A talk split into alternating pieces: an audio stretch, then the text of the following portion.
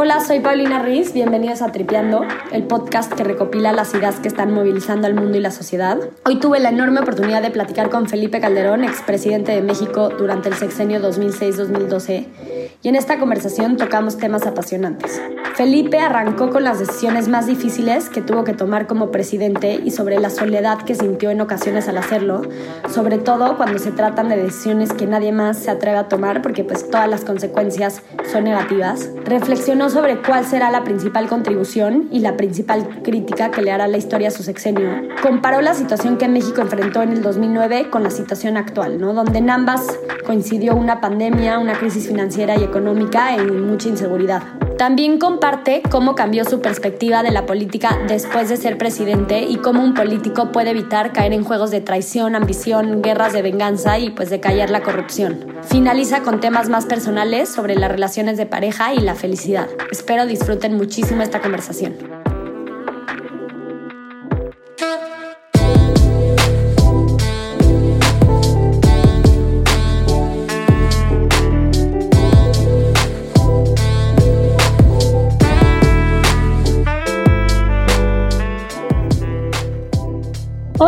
Felipe, ¿cómo estás? Un gusto tenerte aquí en Tripeando. Bienvenido. No todos los días se tiene el privilegio de platicar con un expresidente.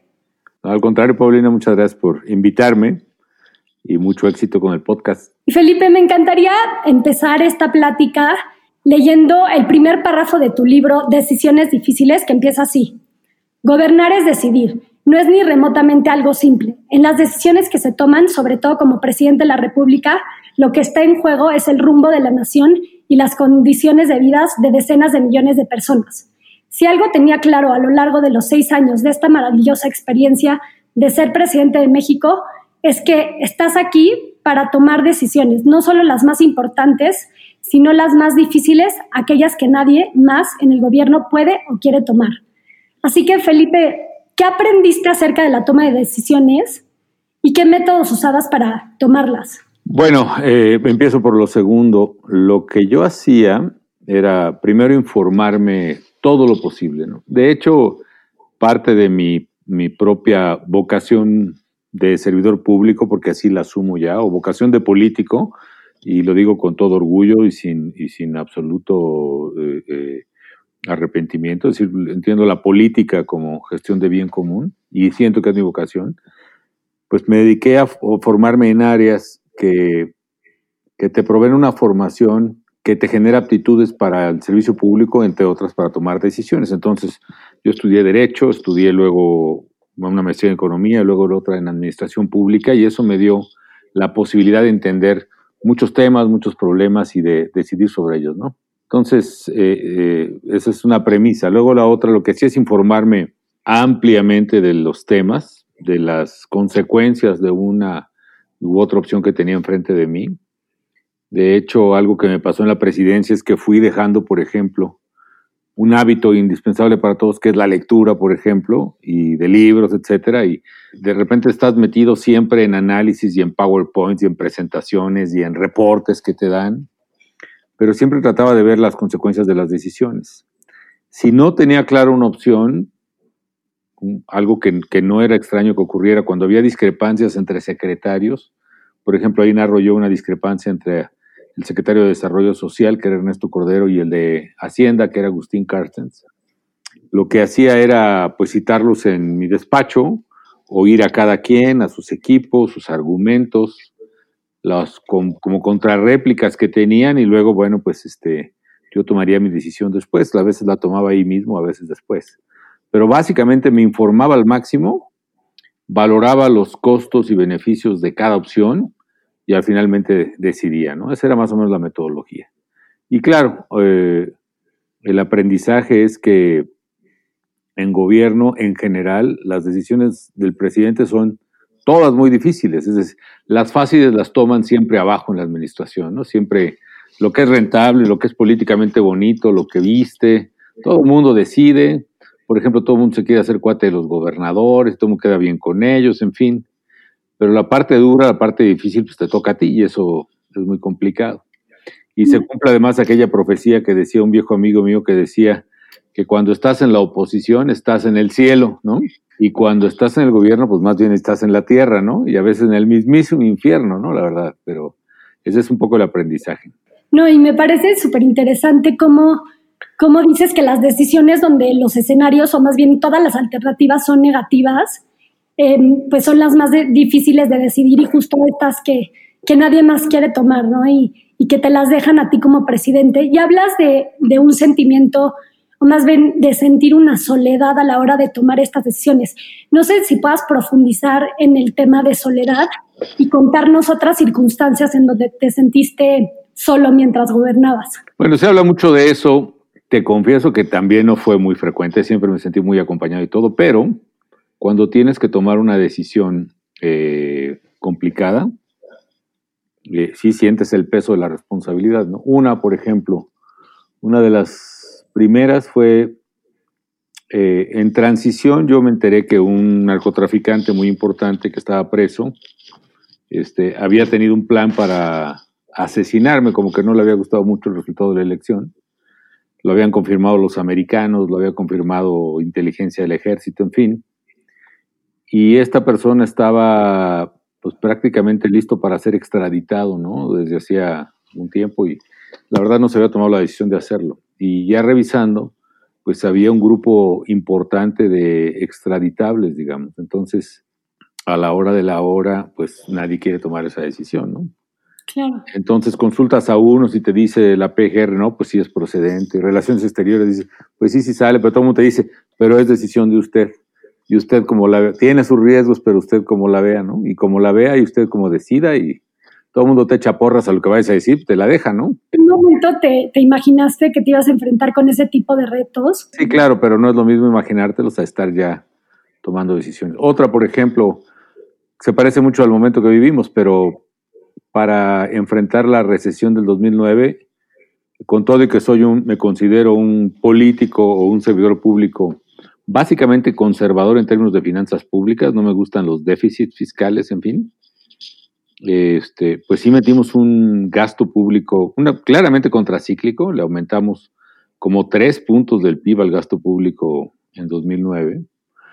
Y ya que vimos pasar un poco la crisis, cuando empezamos a ver que se recuperaban empleos, etcétera, pues había que cerrar el déficit, ¿no? Eso implicaba, por ejemplo, reanudar los aumentos de precios de, la de los impuestos de gasolina, por ejemplo, subir impuestos, yo propuse algo que estaba muy vestido, muy elegantemente, que era una contribución al consumo o contribución para el combate a la pobreza, que era un 2% general al consumo, ¿no? Y entonces, este, pues no les parece y me vuelven con una contrapropuesta que yo debo proponer, en lugar de una contribución al consumo, un, aumento al, al IVA y que la tomas o la dejas, ¿no? En fin, con otras cosas de eh, como que presiones y compromisos políticos que pues tú dices no los considero válidos o no me gustan, no tiene nada que ver con la situación que está enfrentando el país, pero tienes que asumir el costo, tienes que tomar la decisión de,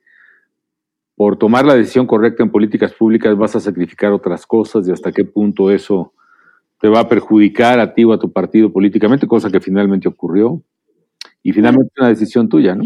No, totalmente. Y ahora que mencionas ese periodo eh, bueno, esa época del primer semestre del 2009, este, donde coincide pues la crisis financiera con retos de seguridad muy grande y, la llegada de la influenza H1N1, em, me gustaría saber cómo se puede comparar la situación que se vivía en ese momento con la, que, con la situación actual de pandemia y crisis económica, ¿no? Y, y en segunda, de las medidas que se tomaron, que ya contaste algunas, ¿no? Como aumentar el gasto público, o sea, de las medidas que se tomaron durante ese, esa etapa, ¿qué aprendizajes podría adoptar el gobierno actual para hacerle frente a este momento histórico? Obviamente las circunstancias son distintas, ¿no? Y bueno, hay, hay semejanzas y diferencias. Una semejanza es que la pandemia de aquel año, primero fue una pandemia también, ¿no? La Organización Mundial de la Salud la consideró incluso grado 6, o sea, en el rango que tenía entonces la OMS, era el rango más alto. Segundo, eh, era un virus absolutamente desconocido hasta entonces, como es el coronavirus, y con la diferencia de que el coronavirus estalló, tuvo su outbreak en, China, en Wuhan, Y esta tuvo en México, en la Ciudad de México, ¿no? El brote. Entonces, nosotros sí, cuando nos empezamos a dar cuenta es porque ya se nos estaba muriendo gente en los hospitales, ¿no? Entonces, la semejanza es que era una pandemia, un virus nuevo, desconocido, no sabíamos el grado de letalidad, la tasa de contagio, nada. Podría ser como una influenza normal, con una tasa de letalidad de menos de 1%, o podría ser como la influenza aviar, que todavía se sigue esperando a nivel mundial, que es una tasa de letalidad del 60, ¿no? Pero era una incertidumbre total, entonces se parece mucho por la parte sanitaria. La diferencia clave es que para el H1N1, a la vuelta de cuatro semanas o tres, ya teníamos claramente detectado con qué medicamento se podía curar, ¿no? Cosa que en este caso no ha ocurrido con el COVID-19, aunque yo sí percibo que en la práctica médica, en muchos hospitales, ya se sabe qué tratamiento es más efectivo que otros, ¿no? Y aunque no, desgraciadamente, quizá por saturación o falta de apoyos eh, médicos y medicamentos y, en fin, muchas cosas, por lo menos en la práctica de algunos hospitales privados, por lo que veo, la tasa de letalidad ya es muy baja, ¿no? Ya como que hay un aprendizaje de qué es lo que hay que hacer a los pacientes, pero una diferencia brutal que marca todo es que la influenza eh, de hace 10 años, pues finalmente ya teníamos el conocimiento de cómo se curaba y cómo se trataba. Otra semejanza es que la, la, vacuna, ¿no? La vacuna, a estas alturas también había muchas fuentes que decían ya tenemos la vacuna, ya estamos por acabar, ¿no? Pero de ahí a que se produzca masivamente, pues falta un montón y ese es un primer aprendizaje sanitario. Falta, yo creo que por lo menos unos entre seis meses y un año ¿Por qué razón? Porque suponiendo que se llega a descubrir eficazmente una vacuna, cumpliendo todos los protocolos sanitarios, producirla implica, por ejemplo, me decían en aquella época, implica incubar la vacuna en un huevo de gallina, así literalmente, y esperar a que se incube y crezca, y esa es una dosis. Entonces imagínate para producir millones de dosis, lo que significa, lo que está detrás de una industria. O sea, el proceso de masificación de una vacuna ya aprobada es larguísimo y aquí ni siquiera hemos llegado a una vacuna aprobada, aunque los rusos digan lo contrario. Ahora, la parte económica eh, fue muy importante en 2010. Tú tienes que evitar que se infarte el enfermo o la economía.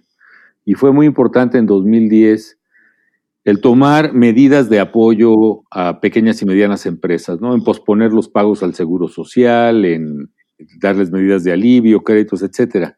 Aquí no se hizo y, eso provocó una quiebra masiva de decenas de miles de micros y medianas empresas. Todos los vemos, ¿no? Los locales comerciales cerca de tu casa, lo que sea. Todos estamos viendo locales cerrados, locales en renta, etcétera. Y eso provoca este infarto, digamos, o estos microinfartos provocan que la economía vaya a tardar más en recuperarse. Otro caso, por ejemplo, que tratamos de relajar muchas medidas legales en la relación laboral y de hecho, aunque ya fue post pandemia, propusimos una reforma a la Ley Federal de Trabajo que se aprobó, en el cual dice que una de las causas de la suspensión temporal de la relación laboral es la existencia de una contingencia sanitaria. Claramente nos referíamos a una pandemia. El actual gobierno, al citar al Consejo de Salubridad General, en lugar de hablar de contingencia sanitaria, puso en su decreto emergencia sanitaria por causa de fuerza mayor. ¿Por qué razón? Justo porque quería evitar la causal nueva eh, que nosotros habíamos puesto. ¿Por qué? Porque en la causal que, habíamos puesto, si suspendes la relación laboral, el contratante, el, el empleador, el patrón, no, no está obligado a pagar todo el sueldo. El trabajador no está obligado a ir a su trabajo, de hecho no debe ir, pero el patrón, en lugar de pagarle todo el sueldo, la obligación es pagarle al menos un salario mínimo, que sí es muy poco, pero es algo y segundo, mantienes, el trabajador mantiene su puesto de trabajo, ¿no? Si en cambio al patrón le obligas a pagar todo el salario, que es lo que quiso hacer este gobierno, y además lo dijo expresamente, tienen que pagar porque les toca poner, pues ¿qué pasó? Muchos, ah, parece que no lo creen, pero efectivamente mucha gente, muchos pequeños empresarios en México viven al día y no pueden sostener la nómina y la renta por un mes o menos sin tener ingreso y quebraron. Entonces, esos detalles, esa toma de decisiones de política pública van a tener una consecuencia muy larga en, muy fuerte en, la recuperación económica. Otro, eh, el tipo de inversión que el gobierno debe hacer. ¿no? Por ejemplo, eh, nosotros, te decía que subimos el gasto público de manera notable, si tomamos los fondos de estabilización, los remanentes del Banco de México, tomamos deuda, por supuesto, y lo metimos muy fuerte a programas transitorios y programas más de fondo. Por ejemplo, transitorios es programas de empleo temporal. Eran programas de tres a seis meses para comunidades rurales, para abrir brechas cortafuego, para prevenir incendios forestales, para lo que se llama chaponear las carreteras, ¿no? Para limpiar la, hierba en las cunetas, etcétera. Para muchas cosas, para rescatar sitios arqueológicos. Eso nos permitió, por ejemplo, que aunque cada gobierno rescataba uno o dos sitios arqueológicos, digamos, por sexenio, nosotros rescatamos 14, ¿no? Es decir, porque empleamos mucha mano de obra en, empleo temporal ese año, que pues nos ayudó a limpiar los sitios así que eran más o menos rescatables a mano limpia. Luego un programa importante que sí apoyaba a las empresas, que era ciertos acuerdos, por ejemplo, toda la industria automotriz y la electrónica de exportación que, que iba a tronar porque iban a despedir más o menos medio millón de trabajadores, pues llegábamos al acuerdo y decir, espérate, le decíamos al trabajador y a su sindicato, oye, ¿por qué en lugar de que te corran, este, si tú aceptas ganar una tercera parte del sueldo menos, le decíamos a la empresa, oye, ¿por qué en lugar de despedir a tus trabajadores, aceptas pagarles una tercera parte del sueldo? Nosotros te vamos a ayudar a pagar la otra tercera parte. Entonces dividíamos el salario entre tres y eso a final de cuentas nos permitió aguantar el trancazo más profundo de la crisis y mantuvo en su puesto de trabajo a más o menos medio millón de trabajadores, ¿no? Que, eh, que fue clave para sostener la parte de manufacturas, ¿no? Luego otros más de fondo, por ejemplo, infraestructura, también le metimos muy fuerte. Afortunadamente ya se había diseñado eh, o, rediseñado, que esté un poco antes, pero el fondo de infraestructura ya habíamos licitado, que, que lo habíamos fondeado muy bien un año antes. Por ejemplo, la carretera que probablemente recorriste recientemente que va de, México a, Guadalajara, digamos la Marabatío, Atlacomulco, la Atlacomulco, Marabatío, Zapotlanejo, digamos, que era una carretera federal, esa la concesionamos, o sea, vendimos el uso de la carretera por 25 años, nos lo pagaron muy bien, yo recuerdo que eso se vendió, esa concesión como en 4 mil millones de dólares, y con eso ese fondo empezó a tener mucha liquidez. Entonces, entre el fondo de infraestructura y lo que pudimos reunir del presupuesto, lo gastamos en que no se parara ninguna obra carretera en el país que estaba en construcción, que siguieran, pero además en, contratar en todo el país eh, con constructoras locales obras de mantenimiento de carreteras. Entonces, se empezó a generar mucha actividad, entonces, y no se necesitaba hacer una carretera ni abrir en todos lados túneles o puentes, sino simplemente darle mantenimiento a las carreteras, bacheo, cunetas, este, corrección de curvas, este, deslaves, en fin. Y ese tipo de cosas como que ayudaron a reactivar la economía. Eso no se está haciendo. El grueso, por ejemplo, del gasto en infraestructura se está yendo, y lo dice el gobierno, a tres grandes obras, que es Tren Maya, Refinería Dos Bocas y Aeropuerto. Y bueno, son prioridades del gobierno, pero esos no generan el impacto de empleo masivo y de crecimiento de la demanda regional que está necesitando el país. Y finalmente la última, nosotros tuvimos una política de mucha confianza, de generar mucha confianza en inversionistas extranjeros. Les hablábamos mucho de México, le dábamos todas las garantías. Se me ha criticado, por ejemplo, en los temas que traen ahora de que yo invitaba a los... Eh, una política que teníamos es que cualquier inversión arriba de 300 millones de dólares, por ejemplo, en México, o 500, invitábamos a los boards, a los consejos de las empresas globales, a tener una sesión en México. Entonces, Coca-Cola, eh, PepsiCo, BBVA, Santander, eh, un montón de empresas venían a México, hacían su board y cerrábamos con una comida en Pinos, ¿no? Y les resolvíamos todas las dudas y la verdad es que cuates que, ni soñando pensaban venir a México, que tenían pavor, salían felices y decididos a invertir en México. Entonces todo eso contó para que saliéramos eh, muy, muy, muy fuertes y, eso generó, Paulina, por ejemplo, que al año siguiente sí tuvimos una, eh, una recuperación muy rápida y de hecho fue una recuperación en V, ¿no? Lo que sea, pues nos cayó mucho la economía, pero inmediatamente salió. En 2010 ya estábamos creciendo más o menos al 5.5%. Luego se ajustó la cifra, pero por decirte una idea, es la tasa de crecimiento más alta que ha tenido México quizá pues en un cuarto de siglo, ¿no? Desde finales de los 90 hasta ahora, y por lo que se ve, será unos cinco años más, ¿no? Yo me preocupa que muchas de las cosas que están presentes, eh, que, que estaban presentes en la recuperación de hace 10 años, no están ahora, y eso hará que nos tome muchísimo tiempo recuperar.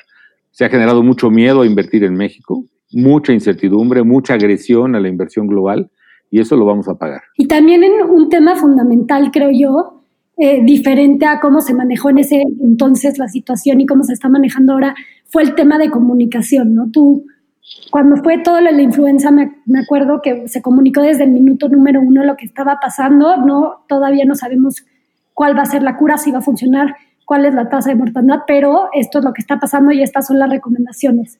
¿Cómo ha sido diferente a cómo se, se ha manejado ahora el, el tema de coronavirus en México, la comunicación, el gobierno actual? Pues sí ha sido distinto, digamos, es inevitable hacer algún comentario, pero bueno, sin pretender criticar, pero primero platico las diferencias, ¿no? Efectivamente, nosotros salimos con absoluta transparencia, lo que se llama un full disclosure.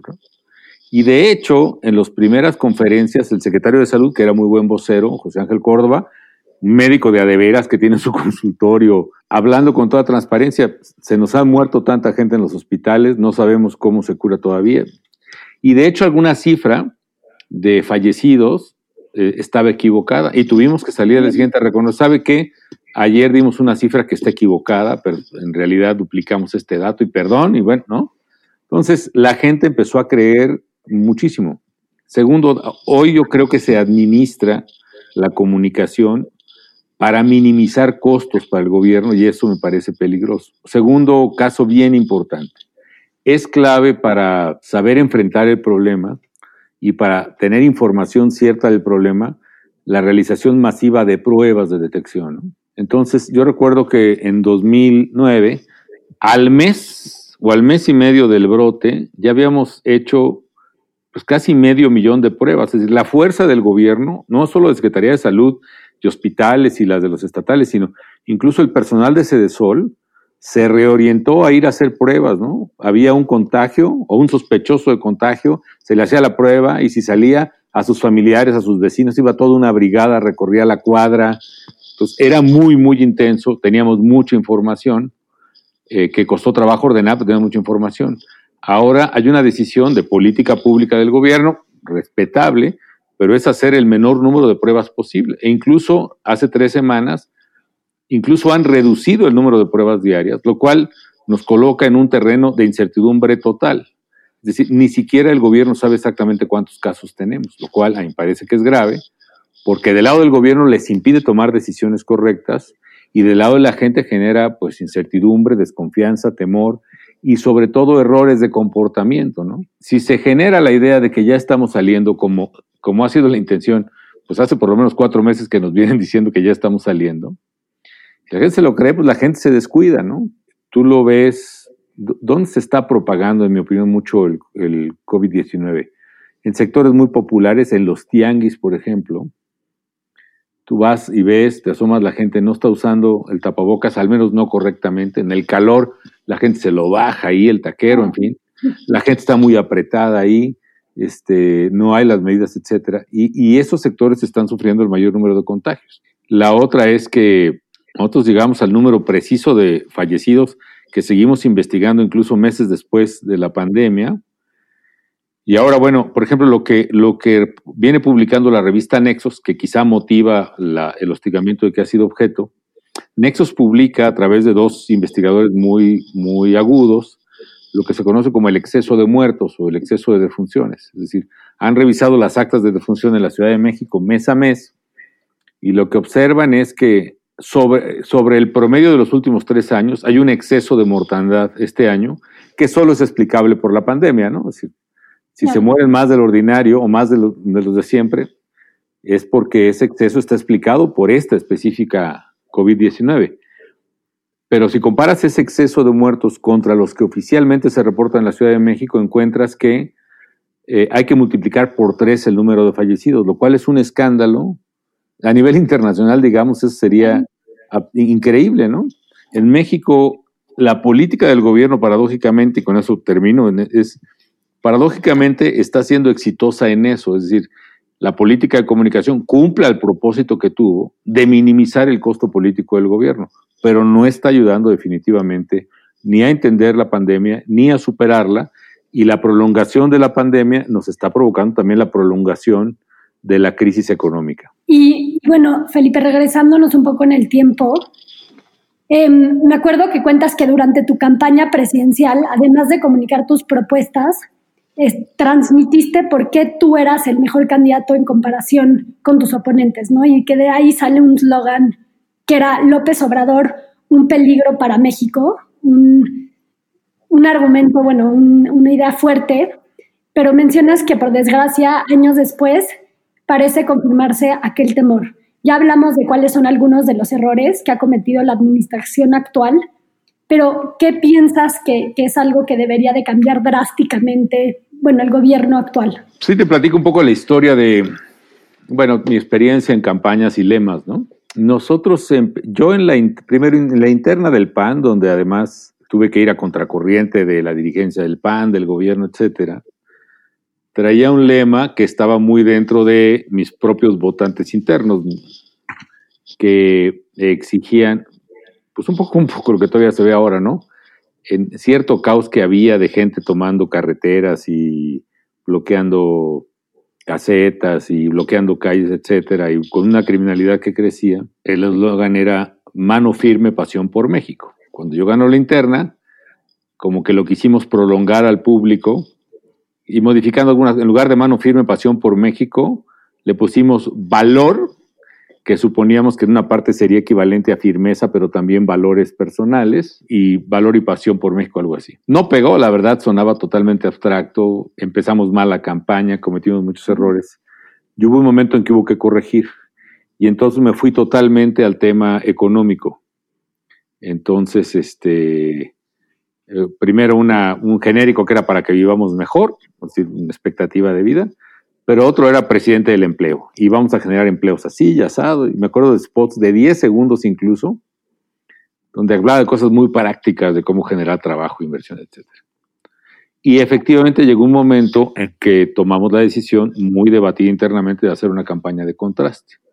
Y en general el resumen que en el equipo coincidimos además después de una discusión era, pues lo que pasa es que López Obrador es un peligro para México, pues sus ideas son peligrosas, sus ideas hacen daño, etcétera. Te voy a decir que aún siendo presidente y, años después me criticaron mucho el lema, que cómo era posible que haya dicho eso. Y bueno, pues es que era lo que pensábamos, ¿no? Y yo decía, pues incluso lo pienso. Desgraciadamente yo creo que en muchos temas ese peligro se está convirtiendo en realidad, sobre todo, mira, en el daño económico que hay, en el daño de inseguridad que hay, no solo estamos alcanzando niveles récords de homicidios, hoy es asesinada el doble de gente o más de la que se de los homicidios que había a estas alturas de mi gobierno, por ejemplo. Las escenas de violencia y de, por ejemplo, hoy sale un video donde matan a un chavo en una combi este, de las que van ahí a la a KTP, como una cosa así. O sea, los asaltantes no le importa y pum, le disparan y todavía desagrándose el muchacho y siguen robando la cartera de los demás, en fin.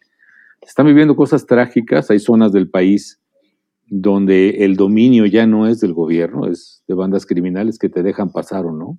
Y la parte ambiental, por ejemplo, me duele muchísimo la vuelta a producir electricidad con carbón, con combustóleo, que es altamente contaminante, que provoca terribles daños a la salud, que incrementa las partículas dañinas al sistema respiratorio, cancerígenas, que se vierten desde Tula hacia la Ciudad de México. En fin, la, propia destrucción de 300 hectáreas de mangle para la refinería de Dos Bocas, la destrucción de selva baja para el tren Maya, en fin, el programa de, de este que suena muy bonito, de Sembrando Vida, que es plantar árboles frutales, pero está diseñado de tal manera que muchos campesinos y comuneros están devastando, están tirando áreas de selva y de bosque para que les den, para sembrar frutales que a lo mejor no van a dar, pero por el estímulo económico que dan. En fin, hay muchas cosas que están muy mal. Y creo que hay una medular que, insisto, nos va a retrasar el crecimiento. Bueno, dos. Una es el Estado de Derecho en general, una falta de compromiso del gobierno con la legalidad, una legalidad que le incomoda, que parece que desprecia, y asociado con ello, en parte, es un, una política, un discurso y unas decisiones que ahuyentan la inversión. Es decir, desde la cancelación del proyecto del aeropuerto de Texcoco, es un proyecto a 25 años, con contratos comprometidos, con eh, deuda emitida, con inversionistas comprometidos también. El contrato de inversiones muy fuertes, ya decididas también como la cervecería de Constellation Brands, eh, el ataque a las empresas de energía renovable, eh, cancelándoles inversiones por casi 5 mil millones de dólares, el ataque a empresas privadas respecto de las públicas en el sector energético, todo eso ha generado un ambiente de desconfianza en México. Una desconfianza tal que yo lo que leo es que las grandes empresas y las pequeñas también yo creo han decidido ya no invertir en México en lo que resta del sexenio. Entonces, eh, y, no solo la inversión directa, la, inversión directa que estamos viendo, inversión extranjera directa, ¿qué es? Son empresas que ya están en México y que pues mejor, en todo caso, reinvierten su utilidad, pero no están avanzando a nuevos proyectos físicos. E incluso la inversión en cartera, a pesar de que México tiene altas tasas de interés, ahorita la tenencia de bonos mexicanos en poder de extranjeros se ha bajado drásticamente, está saliendo dinero del país. Entonces eso me preocupa y creo que el gobierno debe rectificar en la, todo lo que tiene que ver con Estado de Derecho, es decir, un compromiso firme del gobierno con la legalidad, con respetar los contratos, con respetar a los jueces, eh, con aplicar la justicia correctamente. Eso debe rectificar. Y mira, pues no es que sea yo el agraviado en este caso, ¿no? Pero lo que estamos viendo es una utilización política de la justicia, que es el peor de los remedios, ¿no? El llamado eh, juicio a los expresidentes que me involucra, pero es realmente eh, una expresión de barbarie, ¿no? Es decir, en pleno siglo XXI, cuando tiene que imperar eh, la ley, se vuelve a la época del Coliseo romano y el gobierno se asume como un nuevo Nerón que le pregunta al pueblo si, eh, si el dedo arriba o el dedo abajo para, para liberar o matar o castigar a, a, la gente que está en el ruedo, ¿no? Entonces esta barbarie de someter a consulta lo que debe ser decidido por pruebas y por jueces, que además implica una manipulación de la opinión pública y una manipulación de los juzgadores, porque es ponerlos también a ellos contra la pared del paredón, del patíbulo de la plaza, eh, pues lo que refleja es un país bárbaro y es muy poca gente en su sano juicio invertiría o apostaría en un país así. Entonces eso nos va a retrasar mucho el poder salir de este hoyo este, va a generar un ambiente de polarización, de odio, de revancha, que también nos va a costar eh, mucho superar, porque siempre son ambientes previos y ojalá no creo que se materialicen y que se degrade más, pero siempre son ambientes asociados a polarización y guerras civiles, ¿no? Es decir, eh, o, a, o realmente la, pues estados de conflicto social que ojalá México no vea nunca o no vuelva a ver nunca. Eh, me preocupa eso, pero todo el tema de legalidad y Estado de Derecho es clave. Hay otras cosas, obviamente lo ambiental para mí me parece fundamental que rectifique. En materia de seguridad, que también está asociado a Estado de Derecho, no es cierto que proveyendo dinero se resuelve el problema de seguridad. Qué bueno que se haga, pero esos muchachos que asesinaron a otro en esa combi en Aucalpan o en Ecatepec, no sé dónde fue, pues probablemente también reciben apoyos en sus casas, ¿no? Y están robando a mansalva y asesinan sin el menor escrúpulo. Se requiere gobiernos fuertes, eh, firmes, que estén al lado de los ciudadanos y los protejan. Y que el mensaje sea, no solo te apoyo económicamente, sino también voy a hacer cumplir la regla de que el que viola la ley es castigado y el que cumple la ley es premiado, ¿no? Entonces, mientras no restituyamos esa regla de oro de la convivencia, de que el que viola la ley es castigado y el que la cumple es premiado, le va a ir bien, eh, no vamos a poder salir. De acuerdo, no, y es muy triste cómo se siente que estamos entrando como en un mood de sobrevivencia en vez de, de lo, que tú hablabas mucho, ¿no? De, de, creernos que somos un México em, campeón, un México competitivo, global. Em, parece que estamos como esperando a, sobrevivir para, y, para eventualmente poder eh, crecer, ¿no? Que se congeló, se congeló por completo el crecimiento y eso es tristísimo. Y ahora que mencionas también todo el tema de Estado de Derecho, sin entrar mucho a detalle, porque me imagino que, que es uno de los temas que más te preguntan y, y, ya me estar hasta medio harto de comentar, ¿qué es, ¿cuáles sientes que son como los principales malentendidos de, la guerra contra el narcotráfico, que tú no, la llamas guerra, pero de todo lo que existió para restablecer el Estado de Derecho. Pues quizá ese sea el, que más me ha pesado, ¿no? Cuando dicen la guerra del narco, la guerra contra el narco de Calderón, pues ni era guerra, ni era contra el narco, ni era de Calderón, ¿no? En ese sentido. ¿Por qué no es guerra? Porque finalmente yo creo que la obligación del Estado, del gobierno, es aplicar la ley, implica combatir a la delincuencia, implica defender a los ciudadanos de la delincuencia. Eso no es propiamente una guerra, es el cumplimiento, es el uso de la fuerza pública para cumplir con un deber de Estado. Dice de Calderón, pues no, no era mía exactamente, es yo creo que en la medida en que se siga estigmatizando y personalizando un deber tan elemental, nunca vamos a salir, ¿no? Este es un deber de Estado, de todo gobierno, y ciertamente un compromiso que si se asumiera correctamente por los ciudadanos y la opinión pública, este, se entendería que es una tarea colectiva, ¿no? Yo creo que había mucha, mucha gente a la que yo no le caía bien, hubo mucha polarización en 2006, el margen, nuestra victoria menor, también había como que mucha envidia de cómo es posible que hayan ganado estos, ¿no? Los de PAN, Calderón, etcétera.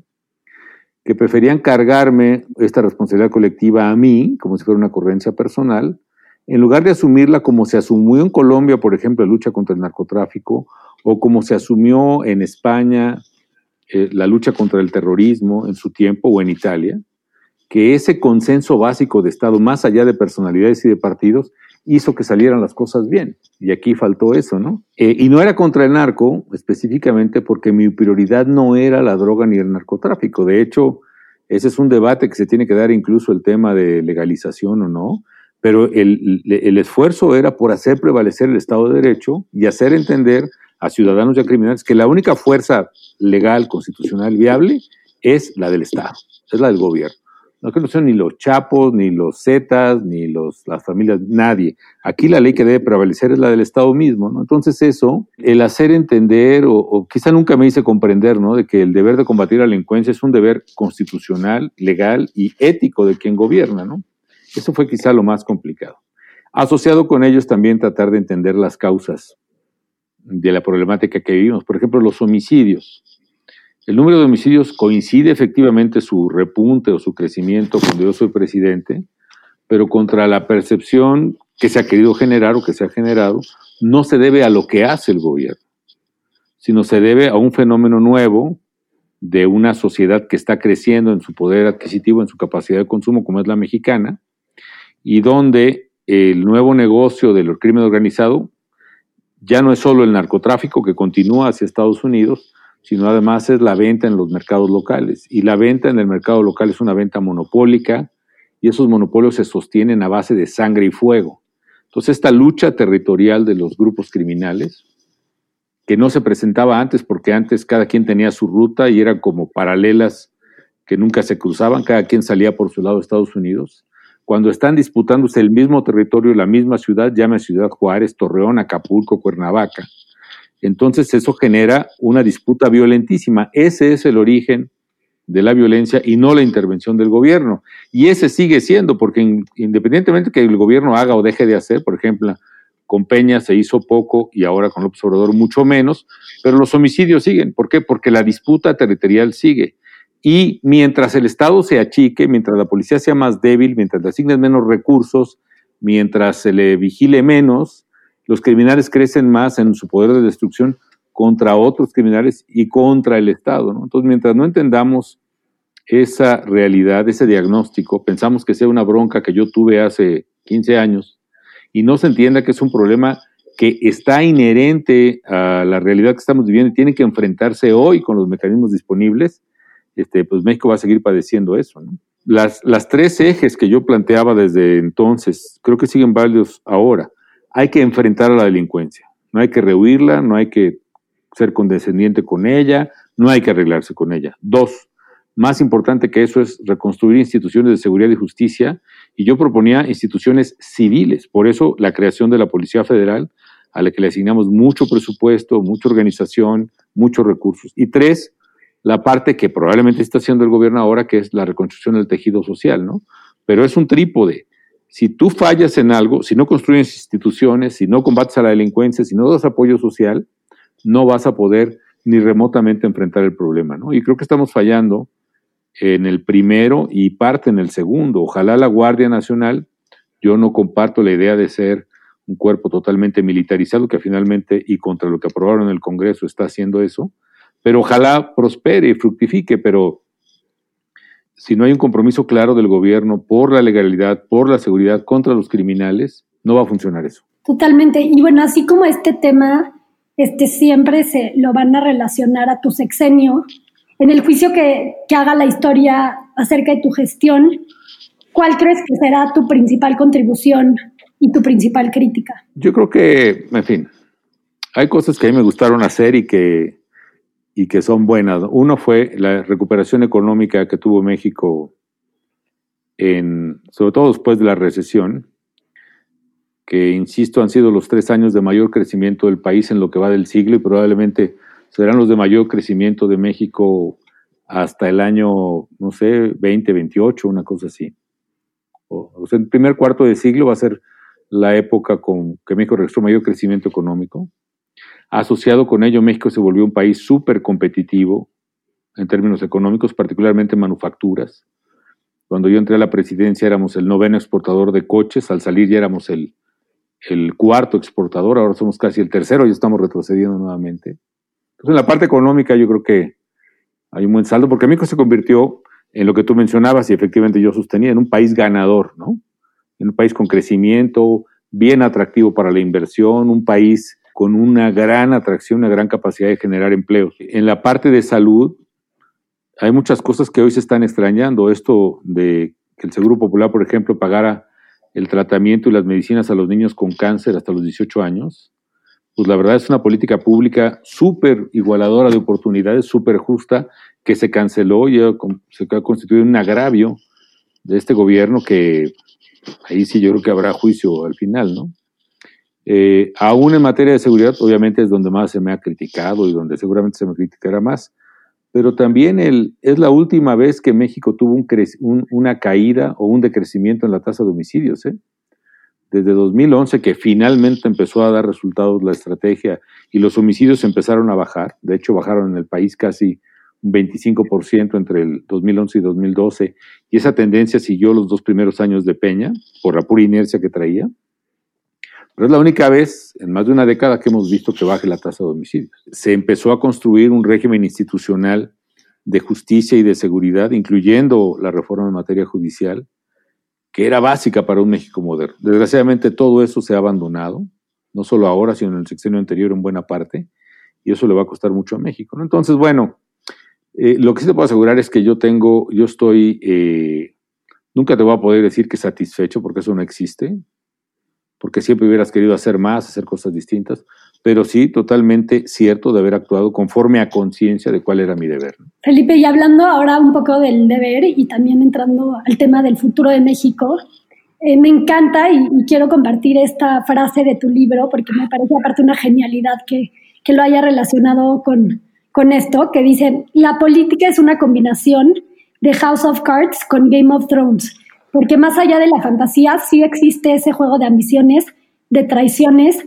representadas en tales series de ficción. En mi caso, sin embargo, la política la aprendí desde otra perspectiva muy distinta. La política vista como sacrificio, como utopía, como obligación moral, la política como deber, una vocación que en penalidades y sufrimientos salva al hombre. Entonces, me encantaría saber cómo cambió tu perspectiva de la política antes y después de ser presidente. Son como dos conceptos, ¿no? Te diría la política como ambiente o como medio y la política como actividad humana personal, ¿no? Tu actividad humana, mi vocación política sigue siendo igual, pero sí aprendí que la política es terriblemente ruda, ¿no? Y, esas series considero un poco con mi presidencia, o un poco después, y sí tiene mucho de eso. Por ejemplo, cuando estás creciendo en, pues en poder, ¿no?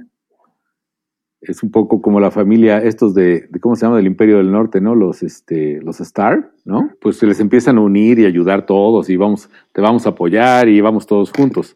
Pero cuando ven que el, la parte sur está teniendo influencia, ¿no? ¿Cómo se llamaba? El, Ay, no me acuerdo. Ah, en el puerto, este, ¿no? los malos, vaya, ¿no? Cuando ven que empiezan a subir en poder o en influencia, pues vienen las traiciones y las puñaladas, ¿no? Y matan a padrastro o al papá de Jon Snow, lo matan ahí en, ¿no? en medio de la boda de su hija, ¿no? Una masacre a traición, ¿no? pues eso se da, la verdad, es igual. Cuando estás subiendo en poder, influencia, pues todo el mundo dice que es tu cuate y que te apoya y que qué bonito, etcétera y apenas ven que empieza a perder eso o viene otro polo que crece, pues todo el mundo corre para allá, ¿no? A mí me pasó, por ejemplo, en la transición saliente, que es una transición muy larga la mexicana, cinco meses es insufrible. Pues en lo que pasaron las elecciones y llega el otro presidente, todas las lealtades o muchas se corren hacia el nuevo polo, ¿no? Entonces tú te vuelves un conductor del país donde el volante pues ya no funciona, ¿no? Ya no te hacen caso ni los pedales ni el volante, en fin. Pero la convicción personal de que de que, de que es una vocación de servicio y que implica sacrificio, esa no solo la ratifico, sino que se incrementó, implica mucho sacrificio. Pero, y algo que siempre me, he preguntado, ¿no? Porque creo que muchos entran a la política con esa mentalidad y con eh, queriendo hacer lo mejor y sí buscando escalar para realmente lograr un cambio, pero ¿cómo evitas caer en esos juegos de traición, de ambición, en esas guerras de venganzas? y, de callar la corrupción que, está sucediendo en tu entorno, aunque tú no estés participando este, directamente, ¿no? Por decirlo así, ¿cómo se evita eso? Pues Arturo, primero empezar por lo último. Primero, este, tú tienes órganos, instituciones que están encargados de revisar eso y confías en tu gente, ¿no? Y evidentemente que los hechos de los que te das cuenta vas y los castigas, ¿no? Por ejemplo, en el caso de seguridad, a mí me tocó cuando había un caso de, corrupción o de perversión, pues actuábamos con todo. Incluso a mí me tocó meter al bote, digamos, a un subprocurador de la República, al encargado del asiedo, a un director en funciones de la Policía Federal, a un subsecretario de la Defensa. ¿Por qué razón? Porque había evidencia, me decían acusados, pues adelante, ¿no? Y en otros casos no, no había evidencias que fueran creíbles, sustentables, judicializables, etcétera. Formas un equipo, tienes confianza en él y vas adelante. ¿no? y, además había ah, un ambiente de confianza, no solo dentro del gobierno, sino internacionalmente, en el famoso caso de Genaro, ¿no? Pues había una interacción de todos los días, no solo entre agencias mexicanas, etcétera, sino con los propios americanos, que eran básicamente quienes tenían una información muy poderosa sobre nosotros, sobre equipos, etcétera. Tú actúas con la información que tienes, porque no puedes actuar con otra, ¿no? La expresión esta del, del Monday quarterback, ¿no? toda la gente opina de lo que debe haber sido el juego del domingo, pues ya después de haberlo visto, ¿no? Si eso es al día siguiente, imagínate lo que son 10 años después, ¿no? O sea, la verdad es que tú tomas decisiones con la información disponible y es un poco lo que pasa, ¿no? Y obviamente que es el entorno en el que tú te mueves. Seguramente está pasando también en este gobierno. ¿no? Y lo que ocurre es que no hemos construido mecanismos institucionales que no hagan depender de la voluntad de uno u otro, sino que deben funcionar per se que eso es lo, la bondad de los mecanismos anticorrupción diseñados recientemente y la tragedia de no emplearlos. ¿no?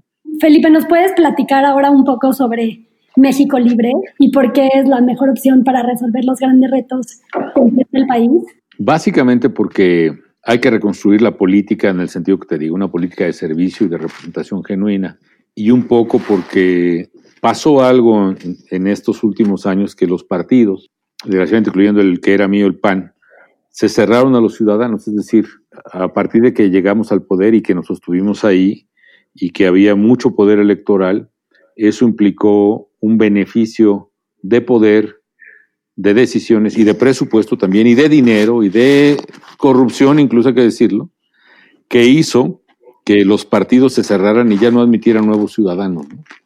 Y esa me parece que fue la tragedia de la política en México. La representación partidista quedó totalmente reducida a un juego, pues te digo, insisto, de Game of Thrones, de complicidades y de pequeños feudos, literalmente, de gente cada vez más mediocre, pero también cada vez más perversa, y se cerró la puerta a los ciudadanos. Y lo que México Libre pretende ahora es, pues, abrir la puerta a los ciudadanos y una estrategia en la que sin recursos, porque no tenemos, queremos buscar a las mejores y a los mejores ciudadanos en cada distrito del país. ¿no?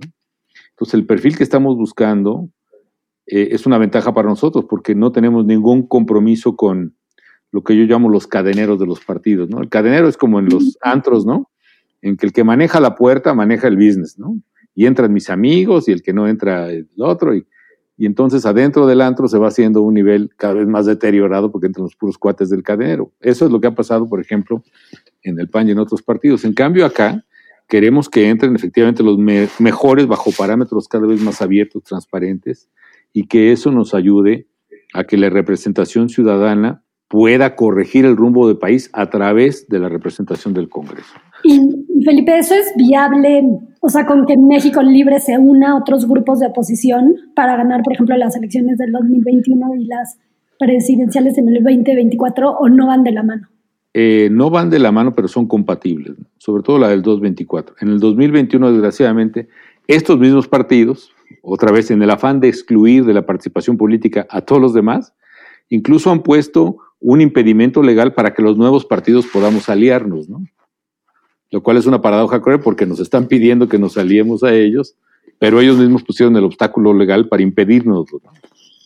Ahora, eh, por cierto, sale en reforma una encuesta partidista en que no preguntan específicamente por México Libre, pero sí tienen una pregunta que dice, oiga, ¿quién puede ser el verdadero contrapeso al gobierno de, la, de López Obrador de la Cuarta T?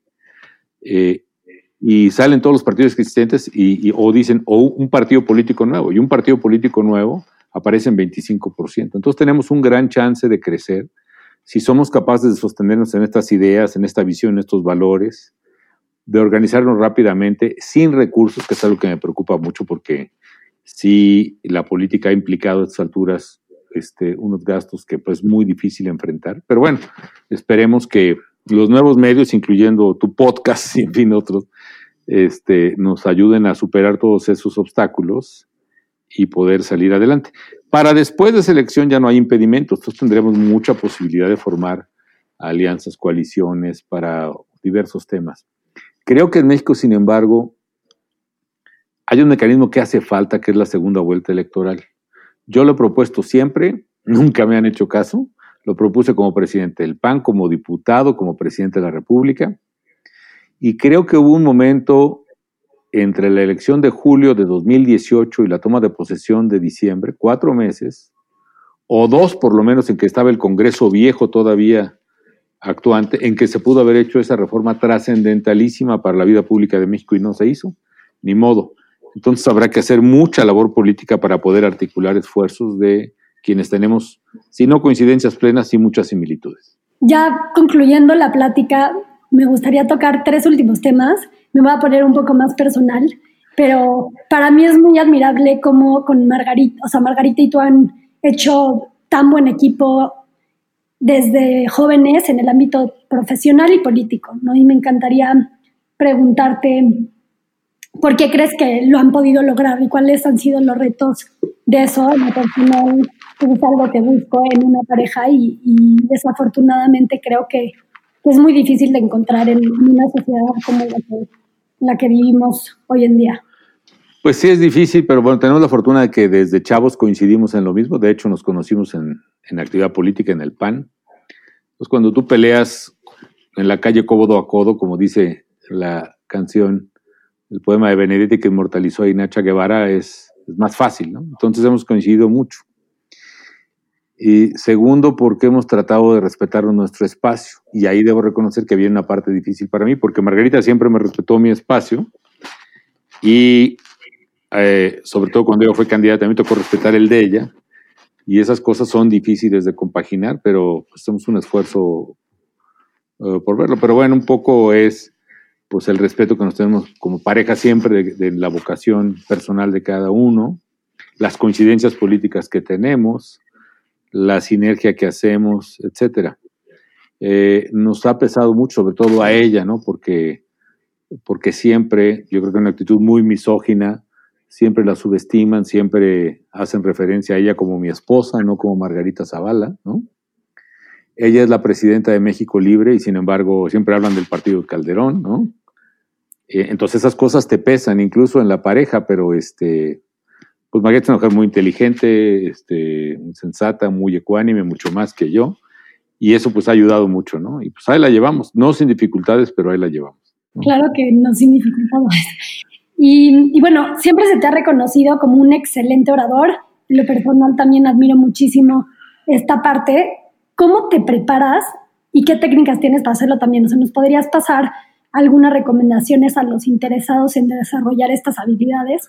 Recuerdo algunas cosas que me decía mi papá, ¿no? Yo creo que la más importante para hablar en público o para hablar a los demás, debes tener algo que decir, ¿no? O sea, ¿cuál es el mensaje que quieres decir?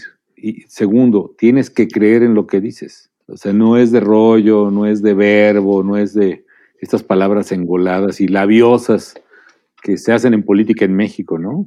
Cree en algo, sosténlo, transmítelo y apasionate con lo que dices, que es algo más que hablar elocuentemente, es apasionarte con lo que haces, ¿no? Es apasionarte con tu vida. Y luego cuenta también, te digo, estar muy informado, estar... Mi papá alguna vez que era, yo creo que fue el primer, no me duele decirlo, en fin, la palabra es quizás despectiva, pero el primer burócrata del PAN allá en los 70, el primer personal pagado, se dedicaba a dar cursos de capacitación, eh, comunicados de prensa, este, atender estudiantes, este, llevar el orden de las juntas del comité, en fin, era un todólogo ahí, hacía de todo, pobre, mil usos más bien. Pero una de las cosas que más le preocupaba era la falta de claridad y de mensajes de diputados y líderes del PAN. Entonces se dedicó a crear un librito que se llamó Respuestas. Entonces, literalmente de, cortar y pegar, pero no en la computadora, sino literalmente de recortes de fotocopias y de libros, recortó y pegó discursos o frases que la propia gente del PAN decía sobre los temas más complicados. Entonces, esta preocupación por proveer de respuestas en el liderazgo político que tenía mi papá y que a mí, yo lo vi físicamente cómo iba armando eso ahí en su biblioteca, pues me impresionaba mucho, entonces siempre me cuestioné cuáles son las respuestas, ¿no? ¿Cuáles son los argumentos? Y es una preocupación o fijación, si quieres, que tengo y eso me llevó desde los primeros debates de radio que tenía cuando estaba en, en prepa incluso, y, eh, o en concursos de oratoria en la libre o eh, que era un poco más superficial, esto debo reconocer, ¿no? Pero ya es distinto de hablar en la plaza pública con la gente. Sí es importante decir lo que crees, tener claro el mensaje que quieres transmitir y dar dos o tres argumentos claves que hagan comprender a tus interlocutores lo que estás diciendo. Y si lo puedes aderezar con cosas del diario, anécdotas, vivencias, mejor. Si puedes tener el aliento o la iluminación o la inspiración para hacer una broma, pues mucho mejor, ¿no? Pero poco a poquito. Creo que lo más importante es tener un mensaje que decir y creer en él. Y ya por último, de todo lo que has aprendido, ¿qué consejos le darías a tus hijos específicamente sobre la felicidad? Híjole, pues está mucho más complicado. La verdad es que, bueno, el primer consejo que les doy es que la clave de la vida es ser felices, ¿no? Se los digo insistentemente. Pero a veces no sé si pueda yo dar un consejo que no soy capaz de dármelo a mí mismo, ¿no? Eso a mí me ha costado mucho trabajo porque yo sé que he tenido muchas bendiciones, que he sido privilegiado en muchas cosas. Y creo que, bueno, yo creo que nos pasa mucho, siempre tienes esta insatisfacción, ¿no? Esta, este cuestionamiento de, de qué faltan. Eh, alguna de las cosas que he leído es, por ejemplo, de que no se trata de ver la felicidad como un punto de llegada y un, un, un estado estacionario, como dicen los economistas, ¿no? Steady state, sino más bien es como un crecimiento personal todos los días. No se trata de ver cuándo vas a llegar a ser feliz o no, porque cuando llegas ahí te das cuenta que tienes muchos vacíos y te falta otro tramo, sino cómo puedes ir más feliz cada día, ¿no? Cómo puedes crecer en tus satisfacciones personales. Y esas satisfacciones tienen que ver con, primero, insisto, con tener un sentido de misión y de propósito en la vida que vas cumpliendo, o sea, una parte de, propósito que es vital para poder tender una línea en tu vida y seguirla, y sin ella te vas a sentir vacío, pero también saber disfrutar las cosas diarias, cotidianas, los momentos que te pueden dar alegría, que pueden dar placer, que te pueden dar muchas cosas, que las puedas disfrutar. Y si logras combinar esta instantánea, es decir, yo no creo que la felicidad sea, como se dice, eh, los instantes, pero por supuesto que los instantes cuentan.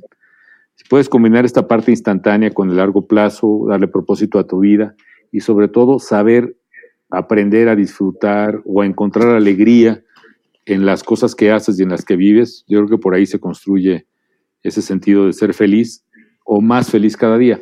Obviamente si tienes un sentido religioso, que yo creo que te puede proveer una fuente muy importante de satisfacción, de paz, de felicidad, pues mejor, ¿no? Pero aún sin tenerlo o teniendo, en fin, estamos viviendo una sociedad muy, muy compleja. Yo creo que ese sentido de existencia con propósito y convivencia personal, eh, bien mezclada y bien abierto el espíritu para disfrutar, eh, gozar, eh, alegrarte con las cosas grandes y pequeñas es clave para ese propósito o ese, ese tesoro abajo del arco iris que difícilmente se encuentra, que es la felicidad. No, pues Felipe, me encantó cerrar con eso y, te agradezco enormemente tu tiempo y, tu participación. Al contrario, pues saludos a todos.